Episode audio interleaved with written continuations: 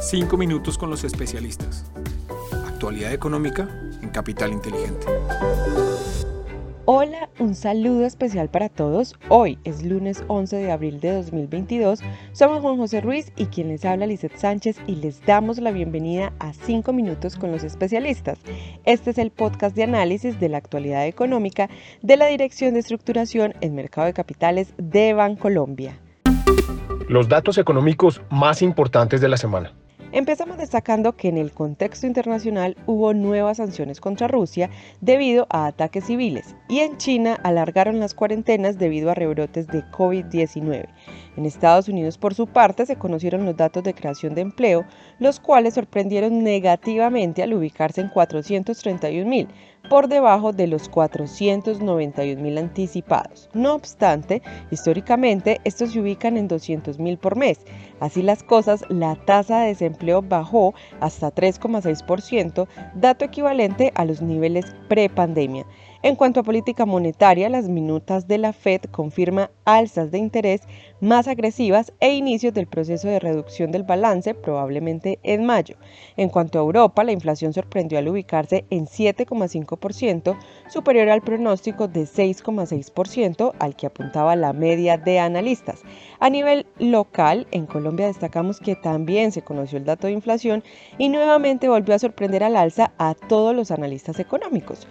Para marzo, esta se ubicó en 1%, superando el 0,82% que pronosticaba nuestro equipo de investigaciones económicas y al 0,92% al que apuntaba la media de analistas, dejando así el valor anual en 8,53%.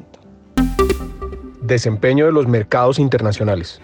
En el contexto internacional les contamos que el índice DXY, que mide el dólar contra las principales divisas, aumentó 1,2% hasta los 99,8 puntos. El euro y la libra, por su parte, disminuyeron 1,6% y 0,6% hasta 1,09 dólares por euro y 1,30 dólares por libra respectivamente, obedeciendo dichos movimientos a la postura más agresiva de la Fed. En la renta variable internacional, los principales mercados globales cayeron durante la semana. Por lo tanto, el Standard Poor's 500 reportó una pérdida de 1,10%, el Nasdaq tecnológico de menos 3,92%, el Eurostock lo hizo en menos 1,26%, mientras que el Nikkei japonés cayó 2,46%. De otro lado, en la renta fija internacional, los bonos del Tesoro de 10 años presentaron una desvalorización de 31 puntos básicos, cerrando la semana con una tasa de negociación cercana al 2,70%, mientras que el nodo de 2 años cerró en 2,52%, registrando un incremento en tasa de 5 puntos básicos. Todo lo que acabo de contarles como consecuencia de un tono más restrictivo en la normalización de la política monetaria por parte de la Reserva Federal. Desempeño de los mercados en Colombia. A nivel local, el dólar continuó cerca de los niveles de la semana anterior con una variación de apenas 0,21%, subiendo 8 pesos hasta los 3.757 pesos. Esto se dio en línea con la disminución que vivieron los precios del crudo debido al incremento inesperado de 2,4 millones de barriles cuando se esperaba una disminución de 2 millones de barriles. La referencia WTI observó una caída en su precio de 1,3% hasta los 97,9 dólares el barril y la referencia Brent bajó 1,8% hasta 102,7 dólares el barril. La renta fija, por su parte, evidenció desvalorizaciones generalizadas en las curvas de TES en pesos y en VR. En la curva de TES en pesos, la referencia más afectada fue la de 2024, con incrementos en la tasa por 21 puntos básicos, mientras que el resto de la curva presentó incrementos en promedio de 10 puntos básicos. Asimismo, la curva NVR registró una desvalorización promedio de 17 puntos básicos, donde los test VR 2023 tuvieron un incremento en tasa de 30 puntos básicos, cerrando la jornada de negociación en 0,75%. Este comportamiento se debe a una corrección de las tasas reales en línea con el último dato de inflación publicado en la semana. Finalmente, en la renta variable local, el índice MSCI Colcap tuvo un comportamiento lateral durante la semana cerrando en 1.626 puntos, es decir, 0,1% por debajo del viernes primero de abril.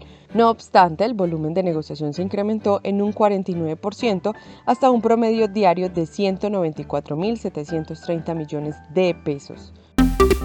Oportunidades de inversión para esta semana.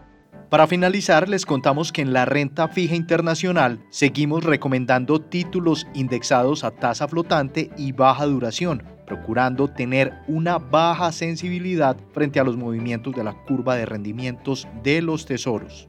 Para la renta variable internacional, seguimos favoreciendo las regiones desarrolladas sobre emergentes con mayor convicción hacia la región de Japón. En Estados Unidos adoptamos un enfoque más selectivo, favoreciendo aquellas compañías de factor valor y calidad y nos alejamos de las de crecimiento ante una mayor sensibilidad al incremento de los tipos de intereses. Por su parte, sectorialmente seguimos positivos en energía y financiero y balanceamos la exposición con un sector defensivo de calidad como el sector salud, aunque recientemente tomamos utilidades de manera táctica.